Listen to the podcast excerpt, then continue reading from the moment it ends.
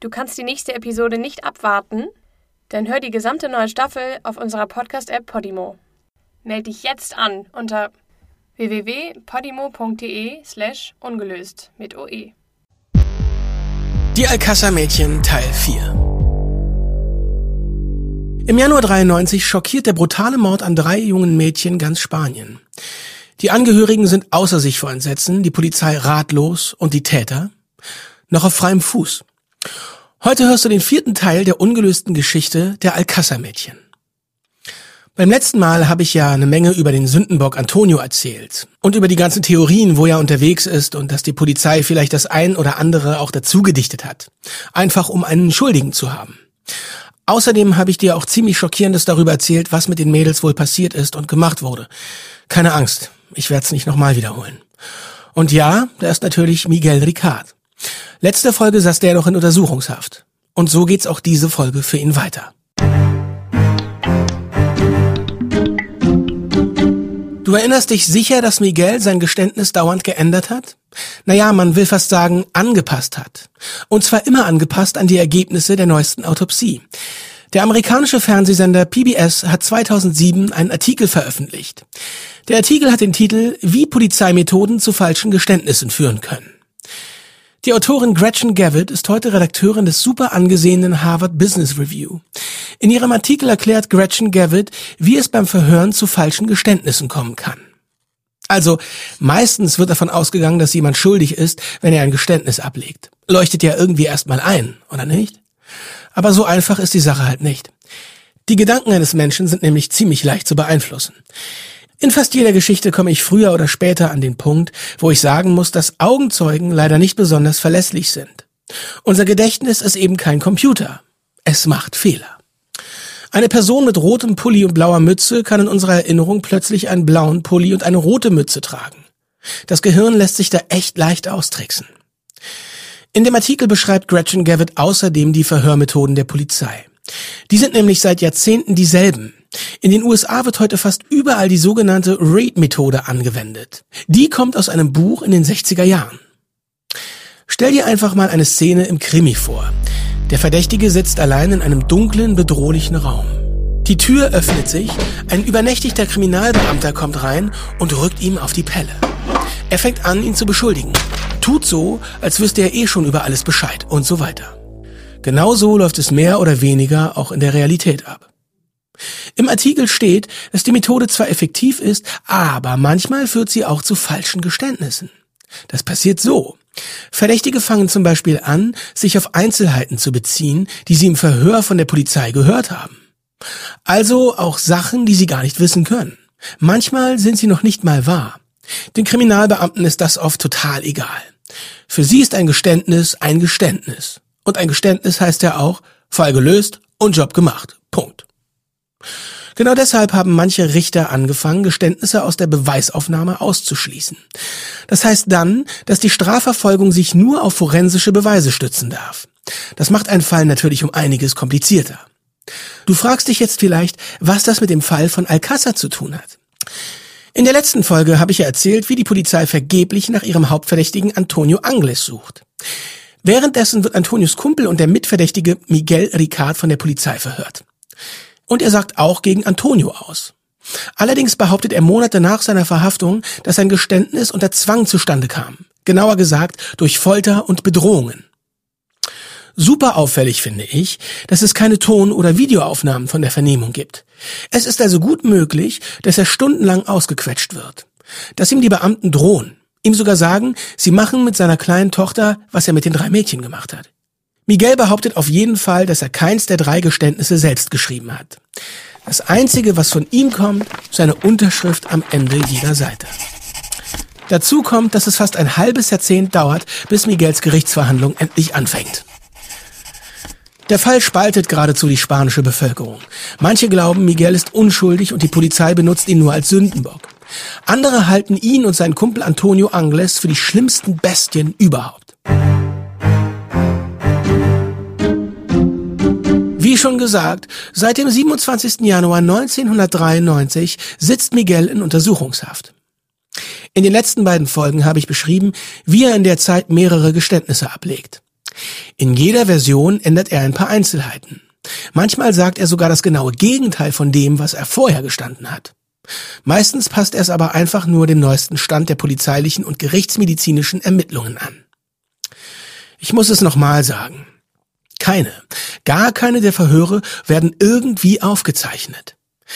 Das heißt, es werden bei der Beweisaufnahme auch keine Ton- oder Videoaufnahmen eingereicht. Miguel behauptet, der Grund dafür ist, dass seine Geständnisse unter Folter entstanden sind. Mit dem Vorwurf kommt Miguel vor allem nach seinem vierten Geständnis. Von den ersten beiden Geständnissen habe ich ja schon erzählt. Ganz kurz nach seiner Verhaftung sagt Miguel, dass er gar nichts von den Verbrechen weiß und nichts damit zu tun hat. Die Polizei hält ihn trotzdem erstmal fest. Beziehungsweise sie lassen ihn frei und kassieren ihn fünf Stunden später wieder ein. Ungefähr 24 Stunden später, also um Mitternacht am 28. Januar, haben die Beamten dann ein Geständnis von ihm. Nochmal. Wir haben keine Ahnung, in welchem körperlichen und geistigen Zustand Miguel da ist. Geschweige denn, wie ihn die Polizisten behandelt haben. Wir wissen nur, dass sie ein Schreiben ausdrucken, das angeblich das mündliche Geständnis von Miguel wiedergibt. In dem Geständnis steht, dass er in der besagten Nacht die Mädchen in Alcázar getroffen hat. Miguel setzt seine Unterschrift darunter und damit hat sich's dann auch erstmal. Aber nochmal 24 Stunden später legt er ein neues Geständnis ab. In dem erklärt er quasi den Befund der Autopsie. Sie hätten die Mädchen entführt, vergewaltigt, gefoltert und umgebracht. Allerdings gibt Miguel die Hauptverantwortung einem anderen Verdächtigen, seinem Freund Antonio Angles. Wie du weißt, versichern die Behörden ständig, sie seien Antonio dicht auf den Fersen. Aber dann im März 93 verschwindet er angeblich irgendwo vor der irischen Küste im Atlantik. Es gibt aber Leute, die sagen, dass Antonio schon lange vorher untergetaucht ist. Also bevor das mit den Alcázar-Mädchen passiert ist. Du erinnerst dich vielleicht, dass er im März 92 genau ein Jahr vorher quasi aus dem Knast abgehauen ist. Oder besser gesagt, er hat Urlaub aus dem Knast bekommen und ist dann einfach nicht mehr zurückgekommen. Wenig verwunderlich, wenn du mich fragst. Aber egal, auf jeden Fall braucht die Polizei ein halbes Jahr, bevor sie gegen ihn einen Haftbefehl ausstellt. Verschwörungstheoretiker glauben deswegen, dass sich Antonio schon aus dem Staub gemacht hat, lange bevor die drei Mädchen entführt wurden. Die Version der Polizei, dass er nach dem Mord aus dem Land geflüchtet ist, stützt sich halt nur auf ein paar Augenzeugen. Zurück zu Miguel Ricard. Der macht am 2. März 93 eine neue Aussage, mit der er das ein oder andere aufklärt, was der Polizei noch gefehlt hat. Er sagt, dass Antonio Frauen hasst und deswegen die Mädchen entführt hat. Anscheinend hat er schon monatelang davon gesprochen. Er hätte ab und zu obszöne Bemerkungen gemacht, dass er junge Mädchen umbringen will. Wegen der Aussage sieht's für die Behörden so aus, als wären Miguel und Antonio an dem Abend mit einer festen Absicht losgezogen. Und zwar um Mädchen zu entführen und Schlimmeres. Außerdem gesteht Miguel auch, dass Antonio eine Waffe dabei hatte. Eine 9mm Pistole, die er sich illegal beschafft hat und mit der er anscheinend auch schon mehrere Überfälle gemacht hat. Die Vermutung der Gerichtsmedizin, dass die Mädchen erschossen wurden, sind damit perfekt bestätigt. Aber die Waffe selbst ist weiter unauffindbar. Dann sein Geständnis vom 2. März. Da beschreibt Miguel dann die Misshandlung der Mädchen. Das soll jetzt plötzlich in den Häuserruinen in der Nähe vom Fundort stattgefunden haben. Im Internet sind Bilder und Videos der Häuser zu sehen. Die Ruinen sind gruselig genug, ohne dass man sich vorstellt, was hier angeblich passiert ist. Die Polizei nimmt ja eigentlich zuerst an, dass der Unterschlupf der Angles-Brüder in Cataroja der Ort war, wo die Mädchen hingebracht wurden. Erinnerst du dich? Von diesem Schuppen habe ich in der letzten Folge erzählt. Anscheinend ist da auch kurz Antonio abgestiegen, als er schon von der Polizei gesucht wurde. Die Polizei hatte den Schuppen auch untersucht. Allerdings hatten sie nichts gefunden, dass das Verbrechen dort passiert ist. Also gibt die Polizei sich mit Miguels Aussage zufrieden, dass stattdessen die alten Häuserruinen der Tatort sind. Aber es ist kaum zu übersehen, dass sich hier einige Risse in Miguels Version der Ereignisse bemerkbar machen. Miguel hat nämlich eigentlich eine Art Alibi für die Tatnacht. Am 13. November 92 wurde Miguel nämlich mit einem anderen Mann in einer Bar gesehen. Also muss er sein Geständnis gleich nochmal anpassen. Also hier die neue Version. Miguel sagt, er und Antonio hätten die Mädchen entführt und nach La Romana gebracht. Hier hätten sie die Mädchen dann gefesselt, gefoltert und vergewaltigt. Allerdings hätte Antonio seinen Freund Miguel mit vorgehaltener Waffe gezwungen, da mitzumachen. Aber anscheinend versagt Miguels Anatomie, wenn du verstehst, was ich meine. Deswegen nimmt sich Antonio einen Stock, um seine Opfer zu misshandeln. Danach hätten sie die gefesselten Mädchen zurückgelassen und seien ins nahegelegene Dorf Catadau gefahren. Dort hätten sie sich in einer Bar namens El Parador etwas zu trinken und zu essen geholt. Dann seien sie zurück nach La Romana gefahren. Die Männer geben den Mädchen zwar etwas zu trinken, allerdings geht die Folter danach gleich weiter. Ich habe nur eine echt schlechte Übersetzung von dem Geständnis gelesen, aber ehrlich gesagt war es genug, um mir den Magen umzudrehen. Ich erspare dir deshalb die Einzelheiten. Auf jeden Fall endet die Nacht damit, dass Miguel und Antonio mit einem Pickel und einer Hacke ein Loch ausheben. Also die Grube, in der sie die Mädchen dann vergraben.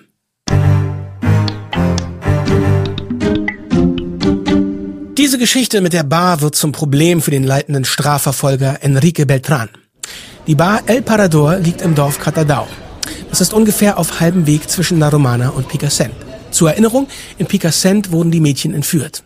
Heißt, wenn man seinem Geständnis glauben soll, ist Miguel also in der Nähe des Ortes, wo die Mädchen später vergraben werden. Aber irgendwie ist die Reihenfolge der Geschehnisse verwirrend. Denn zu der Zeit, als Miguel angeblich in der Bar sitzt, müssen die Mädchen noch am Leben sein. Die Autopsie hat nämlich ergeben, dass sich die grauenhafte Tortur über wirklich lange Zeit hinzog. Stunden, mindestens. Vielleicht sogar Tage. Ein, zwei Stunden nach der Entführung leben sie also auf jeden Fall noch. So viel ist sicher. Natürlich befragt die Polizei auch den Besitzer der Bar El Parador. Der erkennt Miguel sofort. Miguel ist anscheinend im Sommer 92 öfter da gewesen. Manchmal auch noch mit einem anderen Mann. Die Ermittler glauben natürlich gleich, dass der andere Mann Antonio sein muss. Aber am Ende könnte es halt genauso gut einer von Antonios Brüdern gewesen sein. Antonio hat immerhin acht Brüder und die meisten von ihnen leben im gleichen Haus, in dem auch Miguel wohnt. Also gar nicht mal so abwegig. Außerdem ist der Besitzer sich nicht sicher, ob Miguel auch wirklich an dem Abend in seiner Bar war. Es ist immerhin schon fast drei Monate her. Ich kann verstehen, dass er sich da nicht festlegen will. Für die Staatsanwaltschaft wird die Szene aber trotzdem fester Teil der Geschichte. Miguel und Antonio fahren zu der Bar und holen sich Essen und Trinken, bevor sie dann zurückfahren, um ihr krankes Spiel zu Ende zu bringen. Jahre später, bei der Gerichtsverhandlung gegen Miguel, macht der Besitzer dann doch noch eine klarere Aussage. Er behauptet dann, dass Miguel definitiv an dem Freitag in seiner Bar war. Er wird sogar noch detaillierter. Er sagt, Miguel hätte sich ein paar Sandwiches, ein Salat und Getränke gekauft. Das alles hätte er dann mitgenommen. Und zwar irgendwann zwischen 23 Uhr und Mitternacht. An eine Sache kann der Wirt sich aber nicht erinnern. Und zwar, ob noch jemand anderes mit dabei war. Die Frau vom Wirt hat an dem Abend auch in der Bar gearbeitet und die behauptet, dass Miguel nicht allein war. Sie ist sich sogar absolut sicher, wer der Mann war. Antonio Angles. 1997 ist dann endlich die Schlussverhandlung. Aber dann sagen weder der Wirt noch seine Frau aus. Es kommt sogar noch krasser. Der Wirt behauptet, dass man seine Unterschrift auf einem Polizeidokument gefälscht hat. Das ist das Dokument, in dem steht, dass Miguel in der Tatnacht in seiner Bar war. Es ist wirklich wieder kaum zu glauben. Ganz kurz. Damit du die Örtlichkeiten ein bisschen besser verstehst, muss ich fix noch ein paar Sachen klarstellen. Ich habe doch in den letzten Episoden gesagt, dass die Opfer in La Romana gefunden wurden. Das ist zwar richtig, aber es gibt zwei Orte mit dem gleichen Namen. Oh man, ich weiß. Ja, jetzt fange ich auch schon an, Fehler zu machen. Also das Dorf La Romana liegt etwa zwei Stunden südlich von Picassent. Der Fundort heißt zwar auch La Romana, aber der liegt nur eine halbe Stunde entfernt. Der Ort, wo die Mädchen gefunden wurden, liegt in einer wilden, verwahrlosten Gegend zwischen dem Ort Catadau, wo die Bar liegt, und einem Stausee, der Tus heißt. Entschuldigung für den Fehler, aber zwei Orte mit demselben Namen nur etwa eine Stunde voneinander entfernt, wer macht denn sowas? Das La Romana, wo die Leichen gefunden wurden, ist noch trostloser als der Ort, den ich im ersten Teil beschrieben habe. Die nächste Stadt ist meilenweit entfernt. Catadau ist die nächstgelegene Siedlung und die hat heute nicht mal 3000 Einwohner. In den 90ern waren es sogar noch weniger. Wenn du dir die Umgebung ansehen willst, kannst du auf Google Maps nach Barranco de la Romana suchen. Da ist allerdings nicht viel außer Hügel, Gestrüpp und trockene Erde, soweit das Auge reicht. Eine Sache ist dann aber doch auffällig. Die Straßen sind alle unbefestigt. Die Bilder, die man auf Google Maps sieht, sind fast alle von 2008. Die unterscheiden sich aber trotzdem nicht wirklich von den Fotos von 93. Keine Straßenlampen, kein Asphalt, nichts. Im ersten Teil habe ich beschrieben, wie zwei ältere Männer die Mädchen entdeckt haben. Das waren zwei Imker, die zufällig auf die Grube gestoßen sind. Und das verlassene Bauernhaus, wo die Mädchen angeblich festgehalten wurden, liegt nur ein paar hundert Meter abseits der Straße. Aber der Ort, wo die Leichen vergraben wurden, ist über einen Kilometer weit entfernt. Und der Weg dahin ist super steil und mühsam. Ich würde sagen, dass es im Dunkeln fast unmöglich sein muss, da hochzukommen. Und ganz besonders, wenn man noch drei gefesselte Teenager tragen oder führen muss. Das hört sich doch mal wieder höchst unwahrscheinlich an, oder? Es geht auch so weiter. Die Spurensicherung konnte nirgendwo Blut finden. Und auch die Tatwaffe wurde nie gefunden. Beides Lücken in der Ermittlungen, die bis heute nicht geklärt sind. Aber die Staatsanwaltschaft nimmt Miguel einfach mal beim Wort und glaubt ihm, dass die Mädchen dort gefoltert, vergewaltigt und ermordet wurden. Aber wenn man mal ehrlich ist, das ist nach wie vor super viel unklar. So, jetzt hat Miguel schon drei lange ausführliche Geständnisse abgelegt. In keinem davon ist die Rede von einer Tatwaffe, dem Tatort, dem Motiv oder anderem Beweismaterial.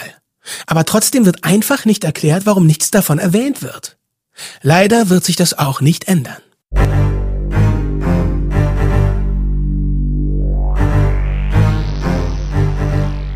In den Quellen, die ich für diese Sendung benutzt habe, kommen zwei Namen immer wieder vor. Einer davon ist Enrique Beltran, der Staatsanwalt von Alcázar, der für den Fall Miguel Ricard verantwortlich ist. Der andere ist Dr. Francisco Ross Plaza. Dr. Ross ist ein Gerichtsmediziner. Er hat die Leitung für die forensische Untersuchung der Opfer übernommen. Eigentlich würde sein Chef Dr. Fernando Verdu sowas übernehmen, allerdings ist der gerade nicht vor Ort. Obwohl sein Chef dann aus dem Urlaub wiederkommt, bleibt der Fall bei Dr. Ross. Dr. Ross ist auch der, der die erste Autopsie leitet. Die habe ich ja im zweiten und dritten Teil beschrieben. Die Autopsie verläuft, gelinde gesagt, absolut beschissen. Nur zur Erinnerung. Körperteile werden unnötigerweise amputiert, Beweise werden weggewaschen und mehrere Haare werden alle in ein und demselben Behälter aufbewahrt. Das macht dann auch DNA-Tests später so gut wie unmöglich. Es ist wirklich zum Verzweifeln. Die zweite Autopsie wird am nächsten Tag vom erfahrenen Professor Luis Frontella durchgeführt. Der hält diese ganzen Fehler dann nochmal im Detail fest. Es ist keine Überraschung, dass Dr. Ross mit der vernichtenden Einschätzung von seinem Kollegen nicht einverstanden ist. Er weigert sich sogar anschließend mit Professor Frontella zusammenzuarbeiten. Ich will hier keinen persönlichen Angriff auf Dr. Ross starten. Ich finde einfach, ein Gerichtsmediziner sollte professionell sein. Seine persönlichen Streitereien sollten da wohl kaum den Fortschritt der Untersuchung bremsen. Dr. Ross ist aber dann nicht nur der leitende Arzt der vermasselten Autopsie. Sein Name steht überall in den Akten des Falls. Sein Name ist zum Beispiel auch auf den Geständnissen von Miguel Ricard. Bei den ersten drei Geständnissen von Miguel war Dr. Ross als leitender Kriminaltechniker dabei. Sein Name und der vom Staatsanwalt Enrique Beltran ziehen sich wirklich durch den gesamten Fall.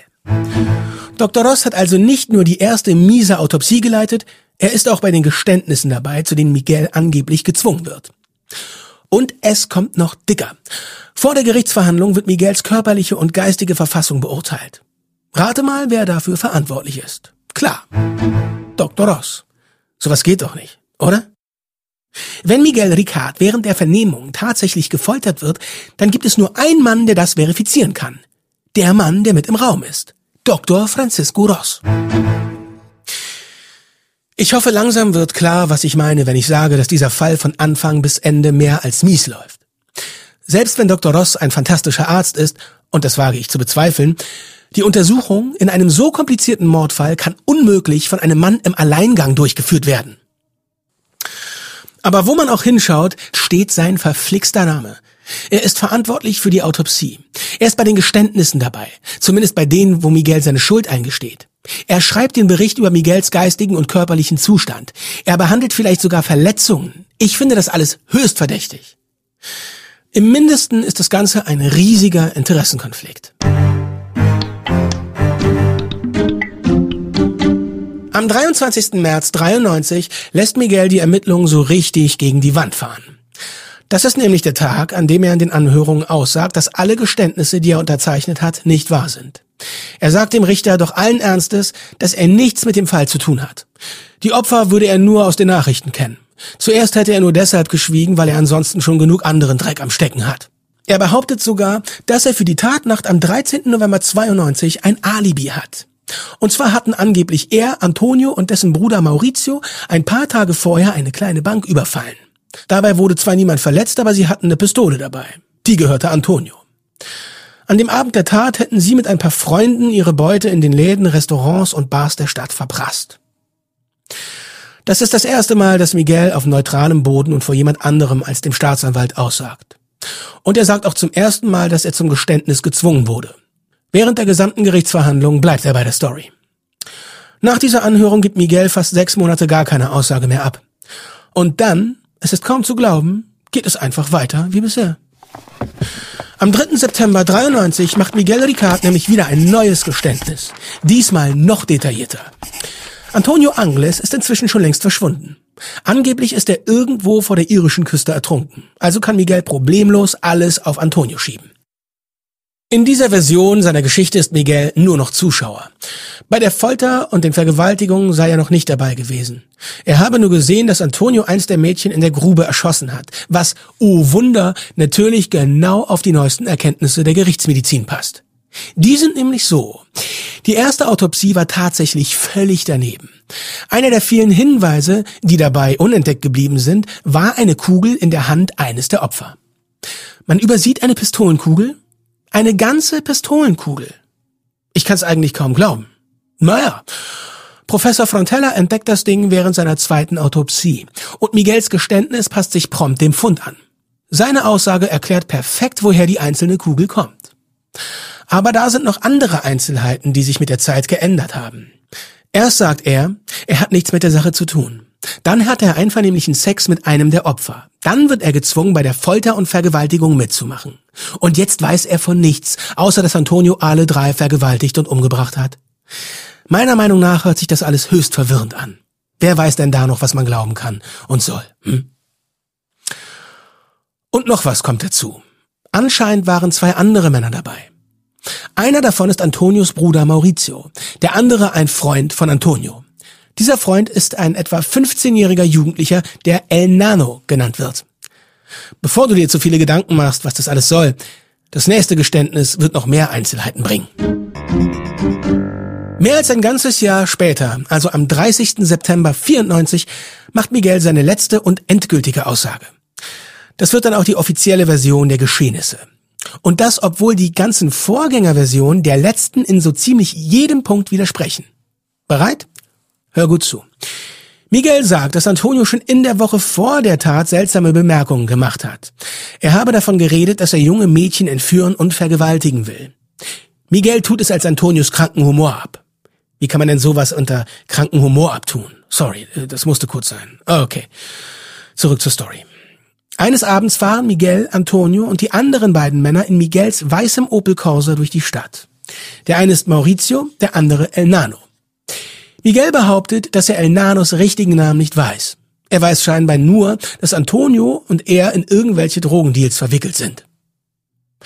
Antonio sitzt hinter dem Steuer, Miguel auf dem Beifahrersitz, die anderen beiden auf der Rückbank. Angeblich fahren sie die 10 Kilometer von Cataroja nach Picassent und halten Ausschau nach jungen Frauen in der Nähe von Discos und Nachtclubs. Da sehen sie dann Toni, Miriam und Desiree um die Ecke von der Disco Coulor. Sie bieten ihnen an, sie bis vor die Tür zu fahren. Angeblich steigen die Mädchen freiwillig ins Auto. Es wundert mich enorm, wie drei Teenager bitte in ein Auto mit vier ausgewachsenen Männern passen. Ja, aber gut. Dann fährt Antonio zum Haus La Romana. Miguel sagt, dass er zu dem Zeitpunkt völlig auf Drogen und Alkohol ist. Auf Antonios Anweisung lassen sich die Männer nichts weiter anmerken. Als sie beim verlassenen Bauernhaus ankommen, verschwimmen Miguels Erinnerungen. Die Drogen, du verstehst. Er behauptet, er sei beim Auto geblieben, während die anderen drei die Mädchen im Haus misshandelt haben. Irgendwann hört Miguel drei Schüsse. Kurz danach kommt Antonio zum Auto und geht auf ihn los, weil er nicht mitgemacht hat. Sein Bruder Maurizio schafft es noch, Antonio zurückzuhalten. Aber der bedroht Miguel trotzdem mit seiner Pistole und zwingt ihn, ein Loch zu graben. Anschließend werfen sie dort die Mädchen rein. Wie du sicher bemerkt hast, ist dieses Geständnis voller Ungereimtheiten. Es passt überhaupt nicht zu den vorherigen Aussagen. Und trotzdem wird es von da an zur Basis für die darauffolgenden Ermittlungen. Es ist schon fast ein ganzes Jahr seit der Tat vergangen. Und der Polizei fehlen immer noch wirklich wichtige Informationen. Zum Beispiel, die Tatwaffe wurde noch nicht gefunden. Es gibt keine harten Beweise, die Miguel irgendwie mit den Mädchen in Verbindung bringen. Der Tatort ist immer noch nicht bekannt. Und das einzige Motiv? Antonios Hass auf Frauen? Und der ist mittlerweile entweder tot oder untergetaucht. Unfassbar. Der ganze Fall ist eine einzige Katastrophe. Die beiden Leiter der Operation, Staatsanwalt Enrique Beltran und Gerichtsmediziner Franco Ross, scheinen hoffnungslos überfordert. Keiner der beiden hat jemals einen so großen und schwierigen Fall erlebt. Deswegen halten sie sich einfach an dem einzigen fest, was sie haben. Miguel Ricard. Ich sag's lieber gleich, leider wird sich das auch nicht ändern. Die Kriminaltechnik in den nächsten Jahren macht zwar riesige Fortschritte, aber die Staatsanwaltschaft bekommt es trotzdem nicht hin, eine Verbindung zwischen Miguel und den Opfern herzustellen. Keine Fingerabdrücke, kein Tropfen Körperflüssigkeit, kein Haarfollikel, nichts. Bis heute gibt es keine Sachbeweise, die Miguel belasten könnten. Die Gerichtsverhandlung beginnt im Jahr 1997. Doch die Geschichte ist noch lange nicht zu Ende.